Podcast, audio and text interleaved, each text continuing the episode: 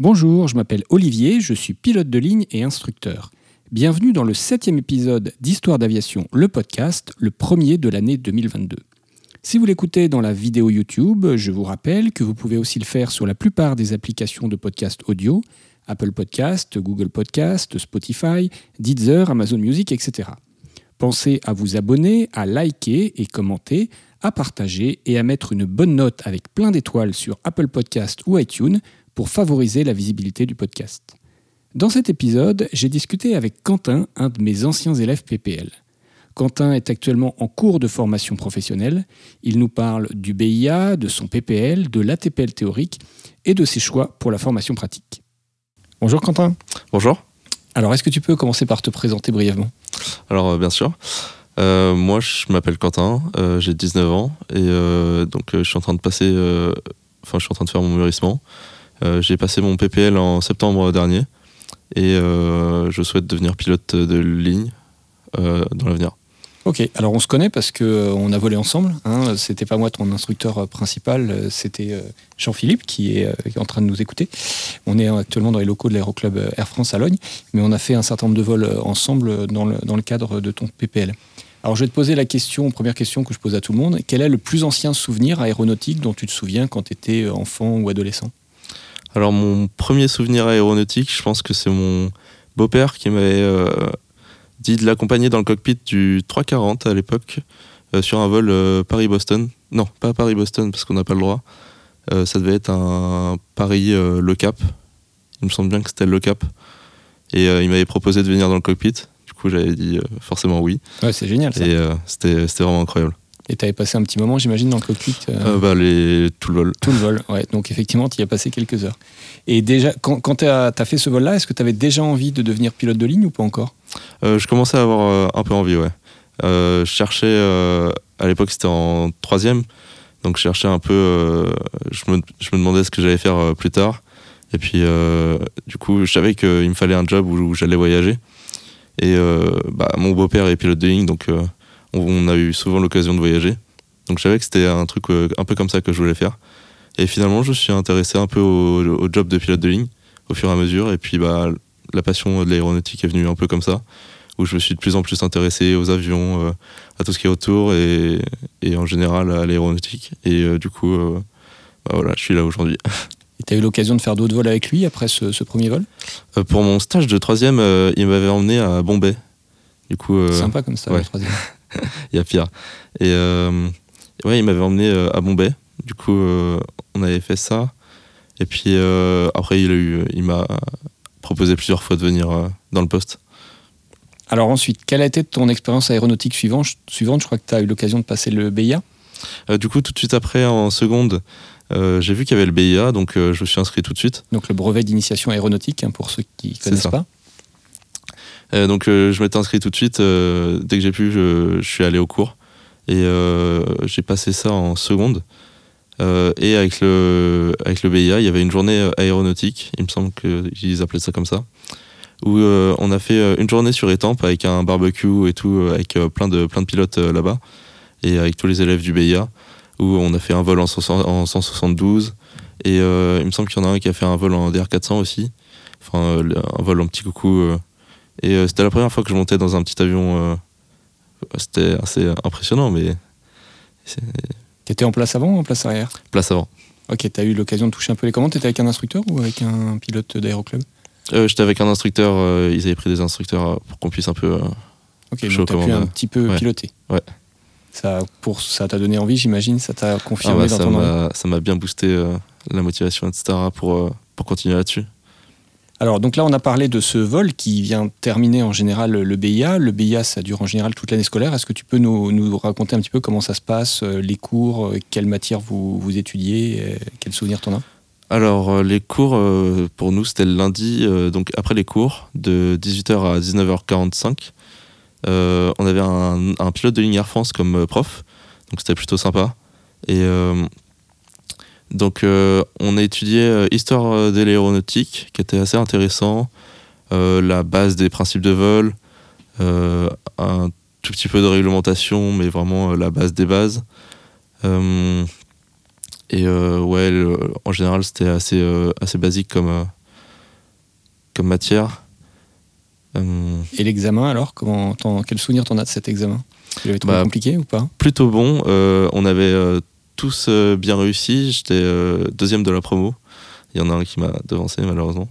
Et, euh, mais on, le plus compliqué était l'anglais, où pour le coup ça ressemblait pas du tout à ce qu'on avait vu avant. Et du coup on s'était un peu retrouvé à nez avec un examen qui avait rien à voir avec tout ce qu'on avait révisé. Du coup c'était un peu stressant pour la partie anglais. Mais sinon non, le- l'examen était assez cool.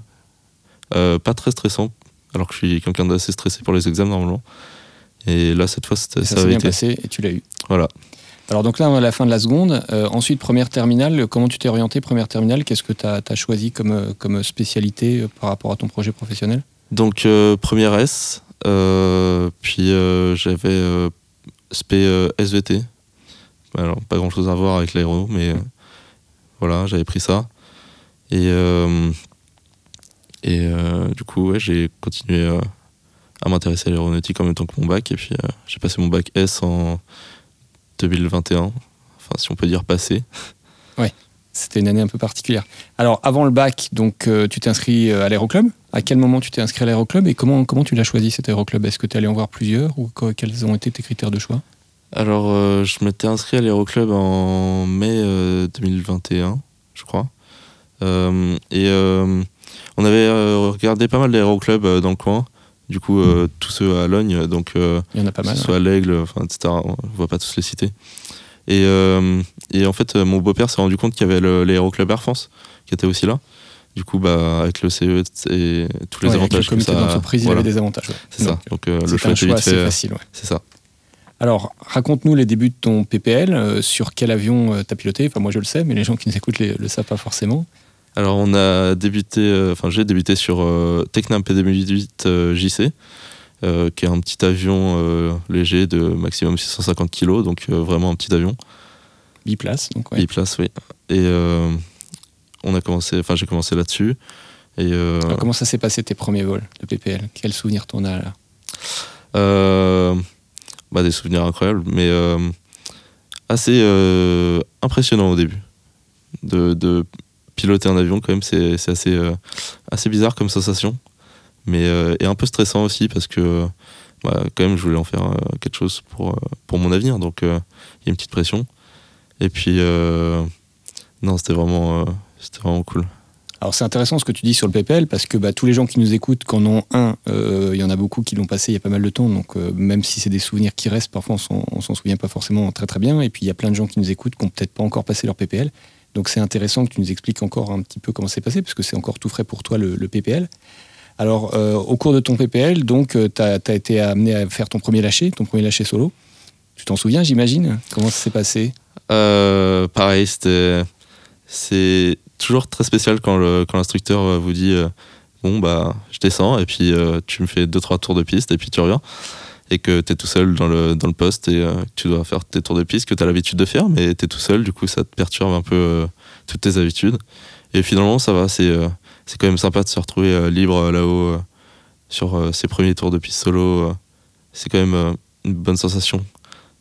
On se sent beaucoup plus libre. Il y a pas l'instructeur qui, est, qui est là pour rajouter un peu, de, un peu de stress, même si du coup on se met quand même un peu de, un peu de pression pour, pour pas faire de bêtises.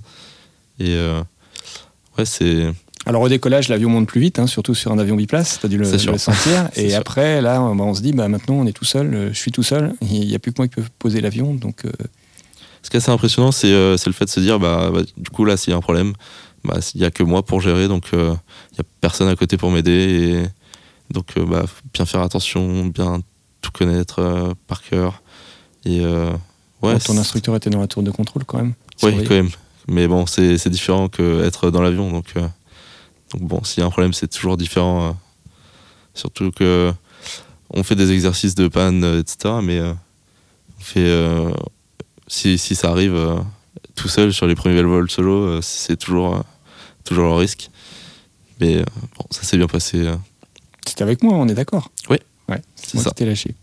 Euh, ok, donc ensuite, bah, tu as poursuivi le PPL, euh, les, navigations, et puis tu. Alors sur ces navigations, est-ce que tu as des choses, des souvenirs qui te restent sur ce PPL, les navigations ou d'autres vols d'ailleurs, ou d'au- d'autres vols- solo?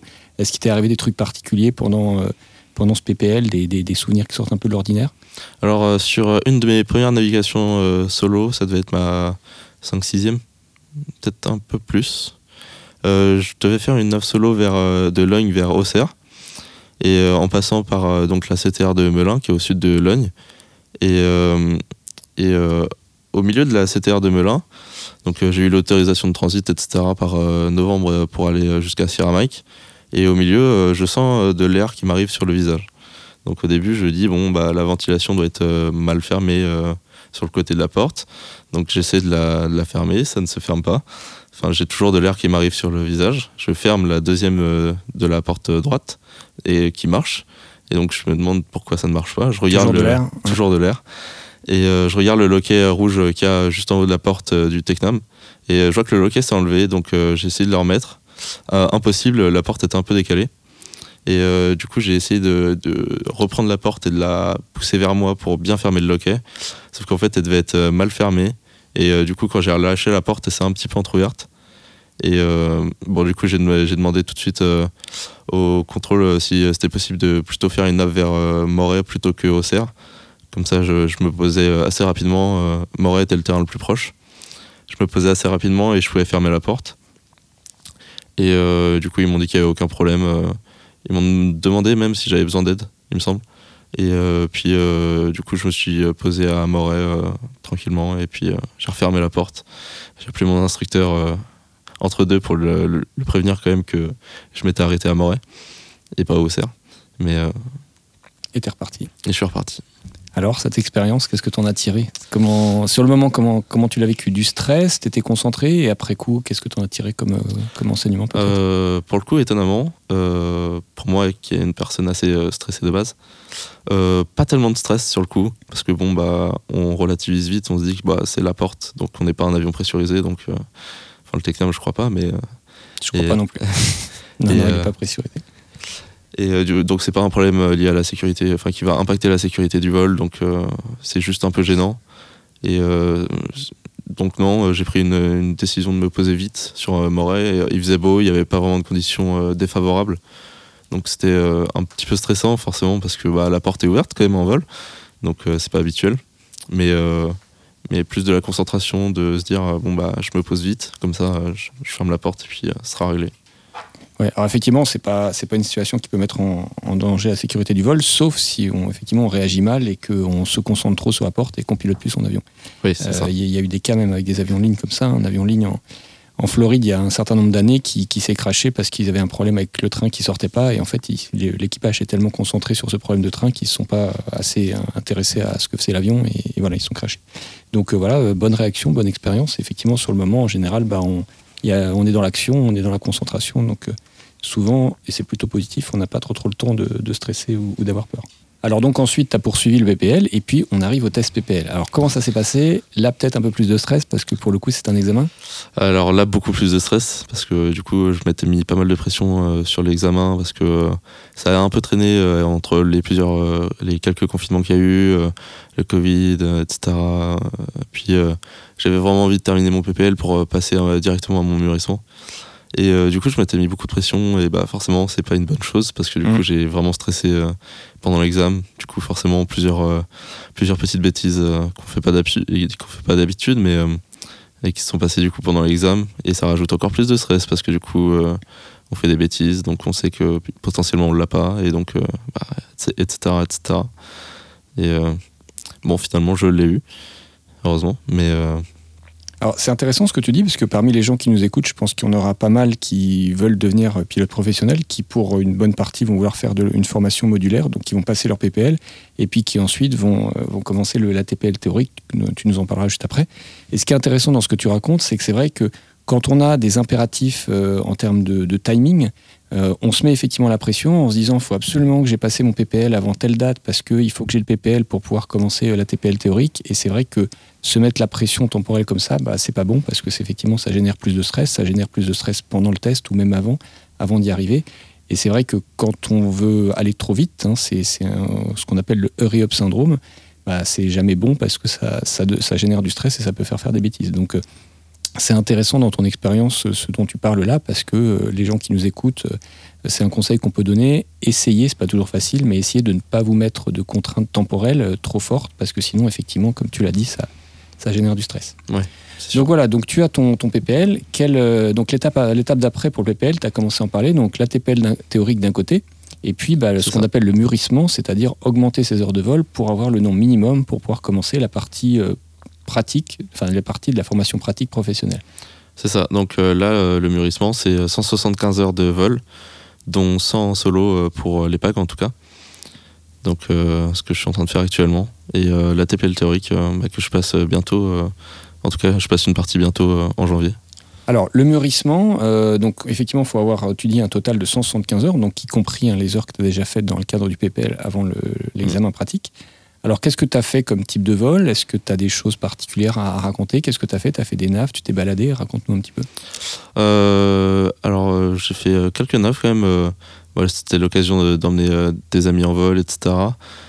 quelques tours de piste, toujours pour bosser un peu la manière, etc. Mais ouais, on a fait, bah, on avait fait une navigation vers vers Île-Dieu. Île-Dieu, ouais, on était parti en week-end avec trois élèves, dont toi, effectivement. C'est ça et euh, qui, était, euh, qui était vraiment sympa parce que du coup ça, ça fait quand même pas mal d'heures euh, pour le, pour le mûrissement. Alors je fais, je fais, une petite parenthèse parce que c'est vrai que j'ai fait une vidéo dans laquelle je raconte un de ces week-ends à, à sur, sur la chaîne YouTube Histoire d'aviation. Et ce qui est intéressant, tu vas peut-être nous en parler juste après, c'est que ça t'a permis, je pense que c'était la première fois pour toi, la fois où tu faisais du quadriplace. Hein, tu étais mmh, plus sur le P2008, c'était sur un DR400. Donc d'une part, ça permet de commencer à voler sur un avion un petit peu plus lourd, un petit peu plus rapide, sur lequel tu t'es fait lâcher après. Et d'autre part, le gros avantage aussi de, faire cette, cette, navigation, cette balade vers l'île-dieu, c'est que comme on est, vous étiez trois élèves, bah, ça vous a permis à tour de rôle de piloter. On, a fait des, stops, un stop à l'aller, un stop au retour. Et puis ça vous a permis aussi d'être en place arrière. Et en place arrière, le gros avantage, tu vas pouvoir nous, en parler juste après, c'est qu'on apprend énormément, on regarde ce qui se passe.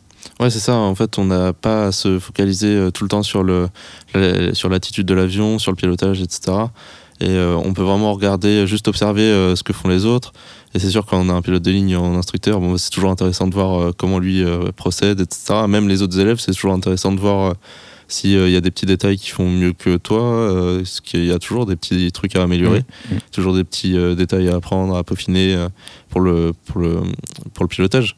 Et donc, être en place arrière, ouais, c'est vraiment, même pour le suivi de la navigation, parce que du coup, ça permet de penser à d'autres à d'autres euh, petits euh, tips pour, le, pour la navigation, pour le suivi de nav, voir comment les autres euh, gèrent leur navigation, etc. Et du coup, on apprend, on apprend pas mal de choses en place arrière. Voilà, on apprend même énormément puisque bah, on a beaucoup de disponibilité forcément puisqu'on a entre guillemets que ça à faire. On n'a pas besoin de piloter l'avion, on n'a pas besoin de parler à la radio. On a juste à suivre effectivement la, la, nave sur la carte et puis à regarder ce qui se passe on, est, on a du recul à la fois physiquement, puisque ben, on est à l'arrière, donc on voit tout ce qui se passe devant, on n'est pas juste euh, sur le siège avant-gauche de l'avion. Et puis, comme je le disais, on a beaucoup de disponibilité pour voir ce qui se passe. Donc ça, c'est vraiment intéressant. C'est pour ça que dans les écoles de pilotage, en général, on fonctionne en, binôme. Donc on fait euh, deux fois plus de vols que ce qui serait nécessaire, une moitié en étant en commande et l'autre moitié en étant derrière, en regardant ce qui se passe. Alors ce week-end à Lille-Dieu, sinon, quel, souvenir t'en as? C'était sympa, t'as ah, aimé? C'était vraiment génial, euh, c'était incroyable parce que du coup, euh, moi, euh, depuis un moment, j'ai l'habitude de voir mon beau-père partir bah, quelques jours sur une destination, puis revenir. Et du coup, bah, moi, pour moi, c'était un peu ma première rotation. Enfin, je n'étais pas payé pour ça, mais c'était c'était un peu la même idée où on partait tous les quatre de Logne à Île-Dieu. Et puis on, restait quelques jours là-bas. Et puis bah, on repartait voilà, c'était pas juste un vol euh, en décollant de Logne et en revenant de Logne, comme c'est le cas la plupart du temps euh, euh, pendant un PPL, ou éventuellement quand on se pose, c'est juste pour payer la taxe et puis repartir rapidement. Là, effectivement, c'était un vrai voyage, donc le vol allait, et puis ensuite on, passe, on a passé deux jours sur place et on est revenu. Ouais, c'est ça, c'était ça fait un vrai voyage en fait. Du coup, on a même ça permet de, voir comment on peut voyager avec un, PPL, parce que ce qui du coup moi j'avais une vision un peu limitée je pense avant. Et ça m'a permis vraiment de réaliser qu'on peut faire vraiment plein de trucs. Et plein de naves euh, juste avec un PPL et un quadriplace. Et du coup euh, ouais c'était vraiment cool. Alors c'est vrai que c'est très important ce que tu dis parce que là on est en train de parler de ton parcours et de ton futur parcours de, de futur pilote professionnel. Mais pour les gens qui nous écoutent qui, qui, qui, sont pilotes privés et qui veulent pas aller au-delà c'est vrai qu'on peut penser au départ que l'avion, ça va juste être décoller, faire des tours de piste ou faire un petit vol local pour, pour faire, faire, faire voler la famille, les amis, etc et on ne pense pas forcément qu'on peut aller plus loin. Mais effectivement, on peut aller plus loin. Ça peut aussi être un moyen de transport, ce qui permet de joindre le côté euh, agréable du plaisir de voler et le côté utile du, côté voyage. Alors on va dire quand on voyage, bah, ça coûte plus cher, mais c'est vrai que là, par exemple, ce qu'on a fait, on était quatre, on a divisé les frais par quatre. Donc finalement, on en a eu chacun pour l'équivalent de à peu près 1h20, je crois. Hmm. Donc pas forcément beaucoup, beaucoup plus qu'une une nave euh, locale dans le cadre du PPL, mais en, en ayant la possibilité de partir euh, beaucoup plus loin et puis donc, comme on l'a dit, de, de passer le, week-end sur place. Alors pendant ton mûrissement, donc euh, qu'est-ce que tu as fait d'autre? Euh, Donc pendant mon mûrissement, euh, ouais, pas mal, pas mal de naves. J'ai fait une nave vers le Touquet aussi avec des amis.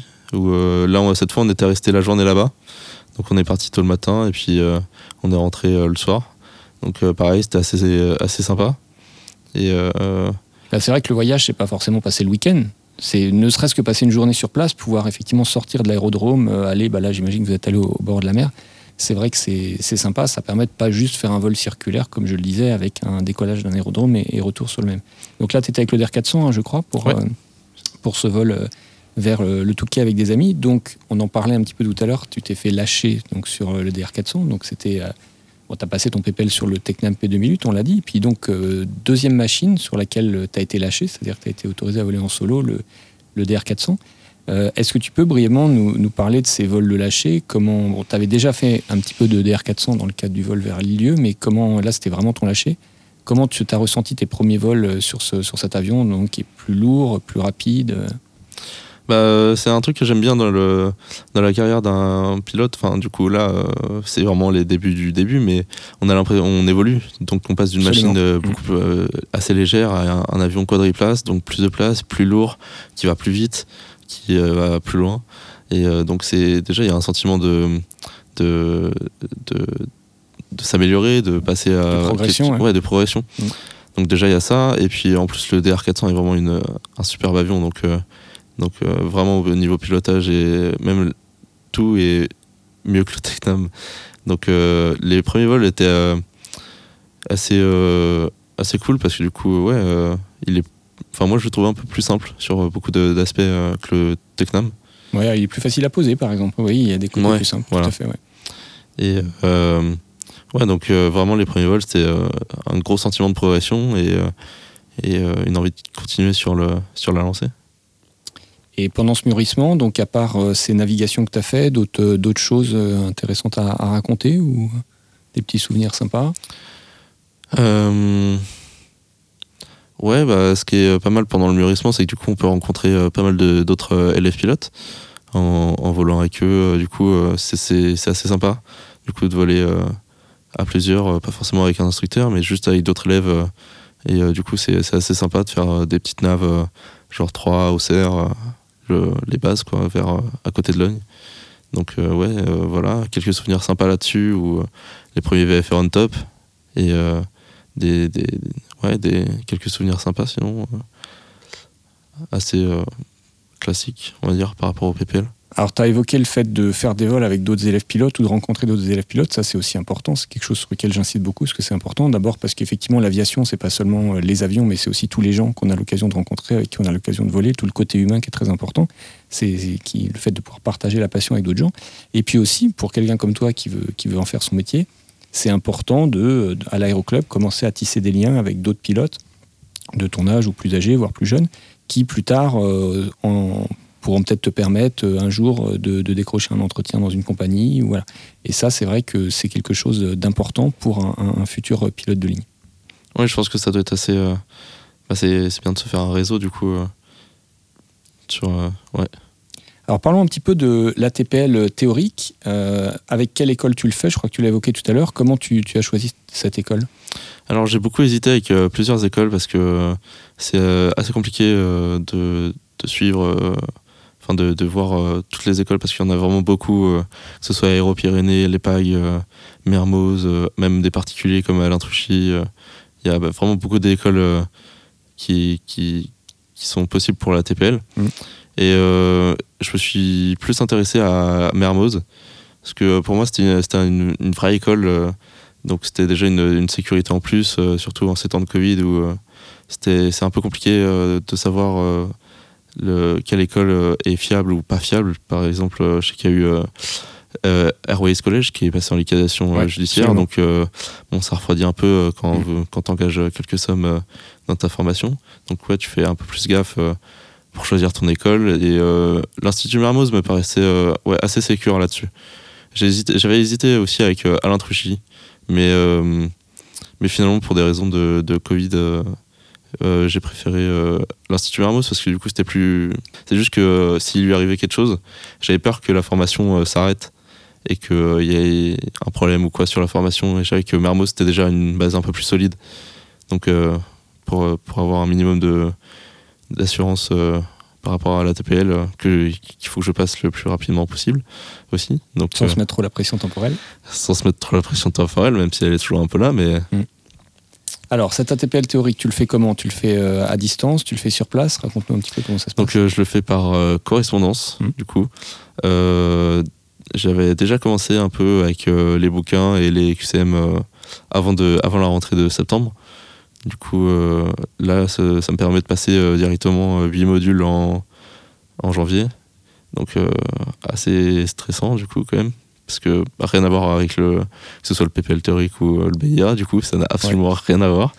Mais ouais, c'est assez, c'est assez complet, c'est très très complet et très intéressant et par contre assez, euh, assez complexe sur certains points, euh, sur euh, certaines matières, etc. Alors parmi les huit que tu vas présenter là très prochainement, et tu peux en citer quelques-unes? Droit aérien, procédure opérationnelle, masse et centrage, performance humaine, performance avion, mécavol, les communications, connaissance générale des aéronefs. Alors quels sont tes préférés ou ta préférée parmi toutes ces matières? Alors pour l'instant, les deux que je maîtrise le mieux sont euh, droit aérien et procédure opérationnelle. Parce que euh, c'est plein de, plein de petits détails euh, assez intéressants, que ce soit sur l'aviation de ligne ou même l'aviation légère, ce que j'aime bien. après, en, que j'aime, que j'adore aussi, mais qui est beaucoup plus complexe pour le coup, c'est connaissance générale des aéronefs, parce que du coup, c'est tout ce qui est fonctionnement réacteur, système électrique, système hydraulique. Mm. Donc là, on rentre vraiment dans le vif du sujet. avec, des, voilà, avec des grosse matière euh, système électrique où là c'est des que des circuits euh, électriques du coup c'est euh, tout ce qui est résistance fusible breaker génératrice CSD etc c'est assez alors, est-ce que c'est facile ou un peu difficile de travailler tout seul comme ça par correspondance la TPL Alors moi je trouve ça vraiment. au début j'ai trouvé ça vraiment très complexe parce que du coup euh, je suis pas euh, quelqu'un de très organisé de base. Et du coup, là, fallait vraiment que je me trouve euh, un moyen de m'organiser, sinon ça allait pas être possible. Donc, me trouver une méthode de travail efficace, une organisation qui, marche. Et donc, c'était assez compliqué, surtout que bah, du coup, avec le Covid, on n'a pas beaucoup de on n'a pas eu beaucoup de contact avec les autres élèves, donc on est vraiment tout seul. Forcément, mm. Donc ça c'est pareil, euh, moi je sortais du lycée, donc euh, j'ai fait juste un an de fac euh, qui était un peu par correspondance aussi parce qu'il y avait le Covid. Donc ouais, c'était un peu compliqué de, toujours voir personne et de pas pouvoir se, se comparer à quelqu'un d'autre du coup dans la formation, de savoir si c'est normal de galérer ou si c'est pas normal. Mais donc ouais, c'est assez compliqué par correspondance, je trouve en tout cas. Il y a des gens à qui ça va, mais moi je suis pas trop, je suis pas trop comme ça. Donc là, tu fais ton ATPL hein, théorique, et puis bah, de temps en temps, quand il fait beau, tu vas, tu vas faire un vol pour euh, continuer ton mûrissement, hein, c'est ça? C'est ça. Donc le côté sympa du truc, c'est que t'es pas que le nez euh, dans, les bouquins ou sur, sur ton, ton, iPad ou ton ordi, mais que de temps en temps, tu vas faire un petit vol. Ça permet à la fois de se remotiver, j'imagine, et puis de, de s'aérer un petit peu, de sortir un peu le, le nez de la théorie. Ouais, c'est ça. C'est euh, un peu le, la pause entre, entre deux bouquins de théorique. C'est ouais, de prendre du bouffée d'air frais, du coup, là-haut la récompense pour avoir bien travaillé. C'est ça, c'est ça. Surtout euh, faire une, une, une petite nave le week-end euh, après avoir bossé toute la semaine, c'est toujours sympa. Alors c'est vrai que c'est bien parce que c'est deux. Là, on parle du modulaire, hein, donc on parle, toi, tu n'es pas dans une formation intégrée, tu es dans une formation mm. modulaire, et c'est vrai que l'avantage, c'est que ces deux modules euh, sont, se font souvent plus ou moins en même temps, euh, puisque c'est deux modules qui prennent du temps. À la TPL théorique, ça, prend un certain nombre de mois et le mûrissement aussi. Et comme on l'a dit juste à l'instant, bah, c'est pas mal de faire les deux en même temps parce que ça permet, comme je l'ai dit, de, sortir un peu le nez des bouquins, de, la petite récompense, comme tu dis, d'avoir bien travaillé toute la semaine. Et puis, euh, bah, ça, aide à rester euh, motivé et, savoir pourquoi on travaille comme ça. On, a tous boulot pour, pour de la théorie pour la suite. Ouais, c'est ça, avoir un peu de concret dans tout ce théorique qui est parfois un peu abstrait, mais Est-ce que tu aurais euh, un conseil ou des conseils à donner sur la partie euh, ATPL théorique euh, à des gens qui, sont, qui hésitent un petit peu à choisir par correspondance ou sur site? Alors, du coup, moi, j'ai fait que le par, par correspondance, mais si vous le faites par correspondance, ouais, vous préparez quand même à, à une bonne organisation, avoir une organisation en béton pour pouvoir euh, bien bosser vos, modules, parce que euh, c'est des matières qui sont quand même euh, assez, assez denses. Il y a vraiment beaucoup, beaucoup de détails à apprendre. Surtout que là, autant avant, avant la réforme, il y avait juste à faire des QCM en boucle et, c'était c'était réussi. Autant là, c'est beaucoup plus de cours, donc vraiment, bien vous organiser, bien faire attention à, à tous tous les détails dans le cours. Euh, si possible, avoir un groupe WhatsApp euh, avec d'autres élèves, ça, peut être, euh, ça pourrait être sympa. Et communiquer un maximum avec les autres quand même, parce que c'est important. Euh, C'est une aide, ça, pour toi, de pouvoir communiquer avec les autres, de vous échanger si vous avez des questions, des interrogations ça Ouais, carrément. Bah, c'est un peu ce qui m'a manqué au début, où j'étais euh, juste tout seul, euh, parce que j'avais pas mon PPL, donc je pouvais pas m'inscrire encore à Mermoz. Mais j'avais commencé juste avec les bouquins et les QCM. Et euh, je sais que moi, ça m'aurait quand même vachement aidé au début euh, d'avoir des gens, euh, surtout que la plupart sont plus âgés, donc d'avoir un retour sur le sur leur formation précédente, etc. et comment euh, eux s'organisent pour savoir comment un peu moi m'organiser, euh, comment bosser, euh, parce que c'est une méthode de travail qui est assez différente quand même du lycée et de la fac. Bien sûr. Donc, donc ouais, avoir un feedback, ça m'aurait pas mal aidé sur, le, sur le début. Alors là, donc, tu passes euh, bientôt les huit premiers, huit premiers modules. Quel est ton timing pour la suite? À, quel moment tu, prévois à peu près de, faire les derniers? Euh, alors euh, ouais, pour l'instant, je passe les 8 en, 8 janvier. Je pense deuxième session, je vais essayer de passer les, les 5 autres en mars, quelque chose comme ça. Comme ça, d'ici mars, je serai tranquille, idéalement. Et au pire, ça me laisse assez de temps pour, avoir quelques sessions si j'en rate euh, Le quelques-uns. rattrapage si nécessaire.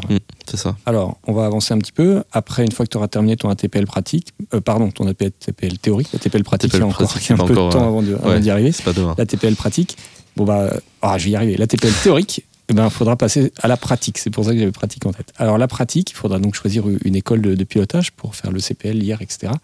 Euh, Est-ce que tu l'as déjà choisi? Est-ce que tu as hésité entre plusieurs écoles? Est-ce que tu as eu l'occasion d'aller peut-être envers certaines? Comment comment tu as fait ce choix, si tu l'as déjà fait? Alors euh, du coup, euh, avec le Covid, c'était un peu compliqué de se déplacer. Mmh, Donc j'ai tout fait par- via Internet, en les appelant, etc. J'avais vachement regardé Aston Fly, Aéro-Pyrénées et, l'EPAG. Et je suis resté sur l'EPAG parce que pareil, ça me paraissait plus, plus fiable comme école. Je sais qu'ils faisaient les cadets Air France avant. Donc je me suis dit, bon, bah, c'est que il y a un minimum de bonne formation euh, quand même là-bas. Et puis euh, j'ai eu quelques retours des élèves euh, qui étaient assez unanimes euh, sur les PAG. Tout le monde avait l'air de dire que c'était euh, une bonne école, euh, il y avait des bons instructeurs, euh, et que c'était euh, vraiment assez euh, cadré, etc. Donc euh, ouais, je me suis plus, euh, plus intéressé à l'EPAG euh, qu'aux autres. Et euh, surtout qu'il y a un, il y a un, un problème qui revient assez souvent, c'est le, le problème de savoir qui est un vendeur de saucisses un peu euh, Mm. et qui ne l'est pas. Mm. Ah, Je sais qu'il y a quelques écoles euh, où j'ai eu des retours comme quoi c'était un peu des, des vendeurs de saucisses, euh, si on peut dire ça, euh, où en fait, au fur et à mesure de la formation, l'école leur demandait de plus en plus de rallonges. euh, donc euh, du coup à la fin ça, on arrivait avec euh, des, des prix complètement hors de vie. Oui, donc plus d'heures de vol, donc plus d'argent. et- Ouais c'est ça. Et donc si on a prévu un budget fixe, c'est pas forcément l'idéal. Alors, c'est vrai qu'il ne faut pas oublier que bah, une école de pilotage, euh, c'est une entreprise. Donc après, bah, il y a des entreprises, on va dire, plus ou moins honnêtes, comme dans, Voilà. plus ou moins honnêtes, comme dans tous les, comme dans tous les secteurs. Euh, voilà. Après, il faut aussi être conscient que euh, le nombre d'heures, bah, c'est un minimum réglementaire. Et puis après, euh, en fonction du niveau de l'élève, on peut être amené à devoir en faire un petit peu plus. Mais c'est vrai qu'il y a certaines écoles, malheureusement, parfois, qui peuvent avoir tendance à, à tirer un petit peu sur, sur la corde et, et à exagérer. Je fais une petite parenthèse par rapport à ce choix de l'école. Comme tu l'as dit, avec le Covid, c'est pas facile de, se déplacer, ou c'est plus compliqué en tout cas. Il y a une possibilité pour euh, rencontrer un certain nombre d'écoles, c'est le salon des formations aéronautiques qui a lieu euh, tous les ans, même si ça a été un petit peu bouleversé au, au moment du Covid. au Bourget. Le prochain a lieu bientôt, puisque cette année, ce sera les 4, 5 et 6 février, donc 2022, au musée de l'air et de l'espace du Bourget. Et donc là, il y a beaucoup d'écoles qui sont là en tant qu'exposantes. Donc il y a possibilité d'aller voir en une seule journée ou une seule demi-journée un certain nombre d'écoles sur leurs différents stands, et puis un certain nombre de conférences thématiques qui permettent de, poser des questions et d'avoir des réponses. Il y a notamment une conférence sur le métier de pilote d'avion civil euh, que, que j'animerai euh, cette année avec d'autres intervenants. Voilà pour la petite parenthèse. Donc pour ceux qui sont en recherche d'école, n'hésitez pas à aller à ce salon des formations aéronautiques au Bourget les 4, 5 et 6 février 2022 et donc il a lieu tous les ans. Au niveau de ton timing, alors je te pose la question euh, sans pression temporelle, bien sûr. Euh, tu as un peu une idée, grosso modo, à quel moment tu penses avoir euh, terminé la, formation pratique euh La formation pratique, ouais, je dirais fin d'année prochaine, idéalement. Fin, ouais. fin 2022 ou non, fin 2023 2023, 2023 ouais. Alors après, pour la suite, est-ce que, alors, je te pose la question en, sachant très bien que malheureusement, souvent, on n'a pas forcément le choix entre 3, 4, 5 ou 6 euh, postes de, pilotes euh, différents, mais dans l'idéal, qu'est-ce que tu aimerais faire? Comment tu aimerais, par quoi tu aimerais commencer ta carrière de pilote? Est-ce que tu aimerais faire euh, tout de suite de la ligne? Est-ce que tu aimerais faire de l'aviation d'affaires? Est-ce que tu as une préférence si tu avais le choix dans l'idéal? Alors, si j'avais le choix dans l'idéal, bah, euh, j'aimerais euh, l'aviation d'affaires. Euh, j'ai discuté avec plusieurs anciens pilotes d'affaires et tous ont l'air assez assez contents de leur expérience. Après, bon, ça dépend toujours aussi des, employeurs, etc. Mais souvent, les, les anciens pilotes d'affaires sont assez contents de leur, leur période aviation d'affaires. Et bah, après, dans l'idéal, hein, directement de la ligne, mais je sais même pas si c'est une bonne idée au niveau de la formation de passer directement sur la ligne. Après, tout, tout le monde n'a pas forcément le même avis. Moi, je, personnellement, je trouve que c'est intéressant de pouvoir avoir des expériences variées quand on peut, mm.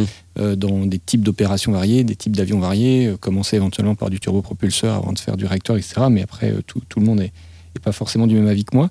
Est-ce que tu aurais, une, une compagnie idéale pour de la ligne dans laquelle tu aimerais rentrer? Air France, évidemment, plus tard, mais ce sera bien plus tard j'espère un jour. Alors moi je suis d'accord avec toi, mais après tout le monde n'est pas forcément d'accord avec ça. Il y a des gens qui n'ont pas envie d'aller chez Air France. Euh, moi j'ai très envie d'y aller.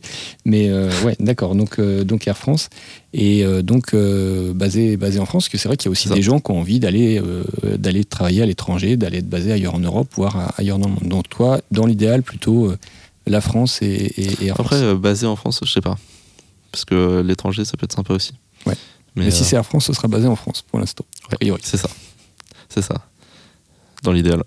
Et en termes d'avion, de, de, machines, est-ce que tu as eu une machine euh, préférée? Toujours de façon idéale, puisque comme on l'a dit, on, a rarement le choix, ou on, le choix, quand on l'a, il n'est pas extrêmement vaste. Quelle serait ta ou tes machines préférées? Est-ce que tu as des machines idéales, des avions idéaux? Pour l'instant, euh, en tout cas sur le long courrier, euh, le, le 350 a l'air vraiment incroyable. C'est bien, t'as pas des goûts de luxe Non, pas du tout. non, non, ouais, le 350 est vraiment il est sublime euh, comme avion, mm. il, est, génial. Et euh, après, bah, pareil, en moyen courrier, euh, le devin est le plus moderne, donc pour l'instant, ouais, le devin a l'air sympa. Après, en aviation d'affaires, idéalement, là, c'est plus que l'idéal, mais un Falcon 10X ou un, 700, un Gulfstream 750, ça peut être sympa aussi. Hein. Ouais, une belle machine. Ouais, que ce soit effectivement la 201, la 350 ou, ou le Falcon, c'est des belles machines. Comment tu vois ta, ta, carrière euh, de, pilote euh, de ligne? Comment, comment tu t'imagines, par exemple, dans 10 ans? C'est difficile comme question, je sais. Mais... C'est un peu compliqué euh, juste avant le, la TPL théorique, hein, mais... mais ça permet de se motiver aussi. Ouais, c'est sûr. Non, bah, je sais pas. Hein, c'est... ouais, idéalement, dans 10 ans, pilote moyen courrier chez Air France, hein, mais, mais après, ouais. C'est assez compliqué comme question. Alors, est-ce que tu as plus généralement, euh, même si euh, on l'a dit, tu es au tout début de, ta carrière de, pilote et tu es encore en formation, par rapport à ce que tu as déjà vécu euh, à travers le PPL, le début de ton mûrissement, le début de ton ATPL, est-ce que tu aurais des, conseils éventuellement à donner aux gens qui n'en sont pas encore là et qui n'ont pas encore commencé le PPL et qui envisagent de se lancer dans, la formation? Un conseil donc pour tout ce qui est PPL oui, PPL ou ATPL théorique, euh, mûrissement, euh, sur tout ce que tu as déjà vécu jusqu'à présent. Euh, bah, En tout cas, un conseil pour le PPL, bah, c'est d'avoir ouais déjà avoir des, bons instructeurs ça aide vraiment beaucoup.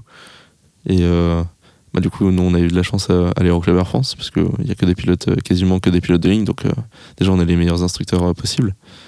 Et sinon un conseil sur le PPL pratique en tout cas bah ouais toujours toujours s'intéresser aux petits détails à peaufiner toujours prendre des notes de ce qu'on peut améliorer, prendre des notes de toutes les erreurs qu'on fait, etc. pour éviter bah, d'en faire le moins possible, même si on en fera toujours.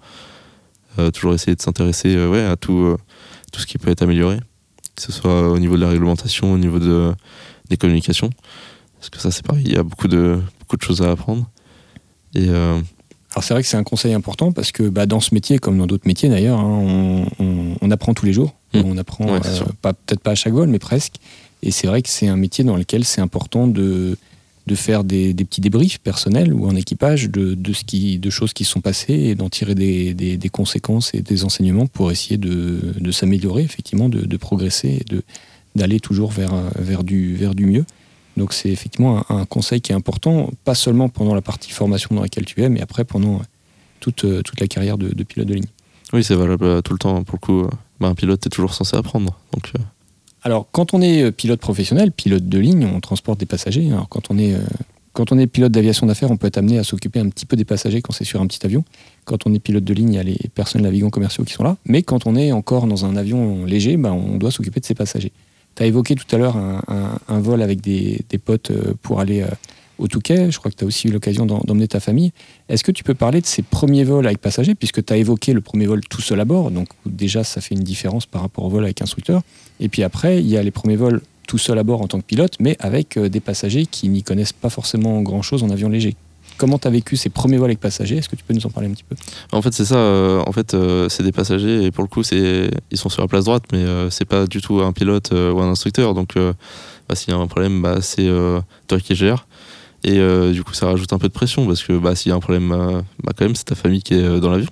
Oui, puis non, seulement ils pourront pas t'aider, mais éventuellement ils peuvent être une gêne parce que s'ils sont inquiets, s'ils paniquent, etc. Donc là, tu as parlé du, siège droite dans le Tecnam, mais encore pire, entre guillemets, quand tu es dans un avion quadriplace où tu as possiblement trois passagers, donc possiblement trois personnes inquiètes s'il se passe quelque chose. Oui, ça, ça, rajoute une charge de travail pendant tout le, pendant tout le vol parce que du coup.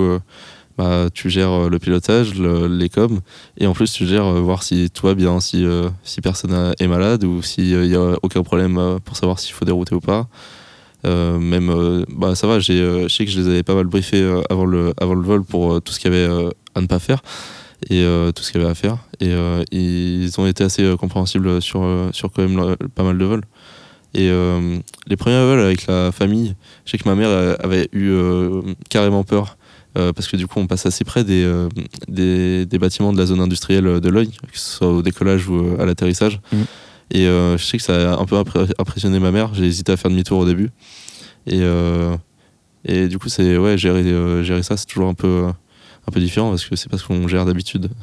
Donc, voilà, c'est un truc en plus à, à, gérer. Et effectivement, comme je l'ai dit, ça peut être une gêne. Et une des solutions, tu l'as évoqué tout à l'heure, et c'est exactement ce qu'il faut faire, c'est de faire un briefing aux passagers, comme on fait dans dans les avions de ligne, donc pour leur expliquer, comme tu as dit, ce qu'il faut faire, ce qu'il ne faut pas faire, leur donner un certain nombre de consignes, par exemple, euh, prévenir que si tu fais un geste, par exemple, je sais pas, tu lèves la main, c'est qu'on est en train de te parler à la radio, donc il faut arrêter de parler, parce que sinon, s'ils parlent en même temps que le contrôleur ou la contrôleuse, on l'entendra pas, etc. Donc c'est vrai que gérer les passagers, c'est un, dire un boulot à part entière. Les PNC, c'est ce qu'ils font au quotidien, mais c'est vrai qu'en avion léger, c'est le, pilote qui s'en occupe, et comme tu l'as dit, c'est c'est quelque chose qui n'est pas anodin et qu'on découvre un peu ah, comme ça, euh, comme ça parce que c'est vrai qu'en cours de PPL, par définition, on n'a pas l'occasion de le faire.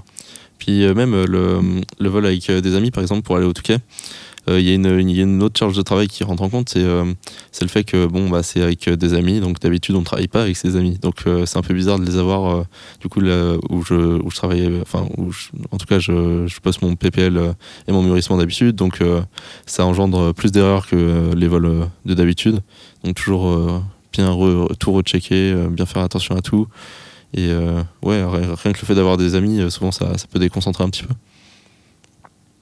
Ok, bah écoute Quentin, merci d'avoir partagé avec nous ce début de, carrière aéronautique, le PPL, le début de la TPL théorique et, le début du mûrissement.